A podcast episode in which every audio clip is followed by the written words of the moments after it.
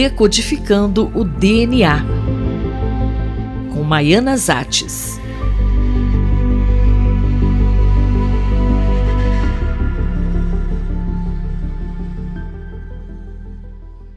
Uma pesquisa publicada na revista Nature Aging por cientistas americanos mostrou que uma proteína chamada cloto melhorou a função cognitiva e a memória de macacos. Professora Maiana, existem outros estudos com a cloto? Não é a primeira vez que essa proteína é reconhecida como neuroprotetora e capaz de melhorar a memória. Pesquisas anteriores já haviam sido realizadas com camundongos, mas é a primeira vez que ela é feita com macacos. E como nosso grupo pesquisa centenários, é um assunto que nos interessa muito. E que proteína é essa? A proteína chama-se Cloto. Ela foi nomeada a partir da deusa grega Cloto, que, segundo a metodologia, tecia o fio da vida. E essa proteína ocorre naturalmente no nosso corpo, mas diminui com a idade. Trabalhos anteriores em camundongos haviam mostrado que injeções de cloto aumentavam a sobrevida dos animais e a plasticidade das sinapses, isto é, da comunicação entre neurônios. Além disso, já havia sido demonstrado que pessoas com níveis elevados de cloto tinham uma cognição melhor, menos danos neuropatológicos e menos risco de demência, com o aumento da idade ou doença de Alzheimer. E como foi feita a pesquisa? Os cientistas tentaram o efeito de doses pequenas de cloto injetadas subcutaneamente em camundongos e macacos rezos. Os macacos tinham cerca de 22 anos e receberam uma única injeção de cloto. A vantagem dos macacos, como é sabido, é que eles têm uma semelhança de 93% com seres humanos e uma função cognitiva mais elevada e complexa.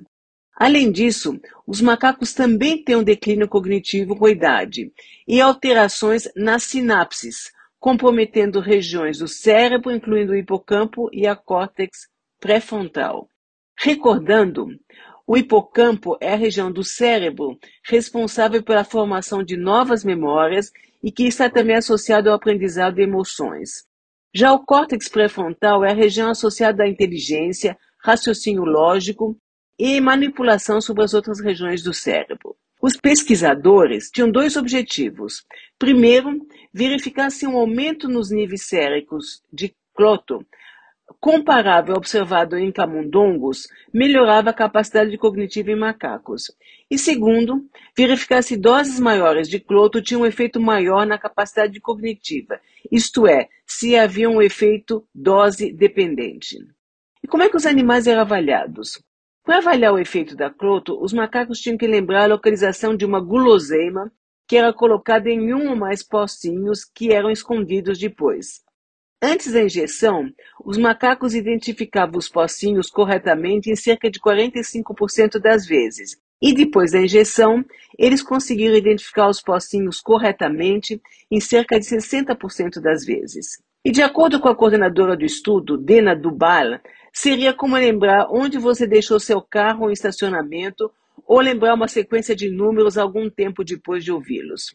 Essa melhora permaneceu por duas semanas.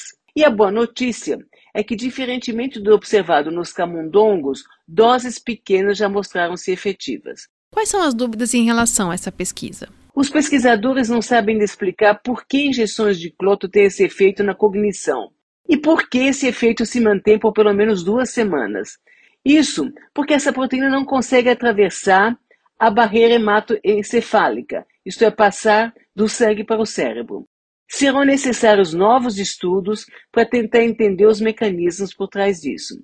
Entretanto, já se fala sobre o uso dessa proteína para diminuir a perda da capacidade cognitiva com a idade. Se não houver efeitos colaterais negativos, poderia realmente ser algo promissor. E como estamos estudando centenários que mantêm a capacidade cognitiva, seria muito interessante medir essa proteína nessas pessoas incríveis. Será que seus níveis de cloto se mantêm no mesmo patamar observado entre pessoas jovens e maior do que em pessoas que perderam a capacidade cognitivas? São algumas questões que vamos investigar. Eu, Fabiana Maris, conversei com a professora Maiana Zatz. Decodificando o DNA com Maiana Zates.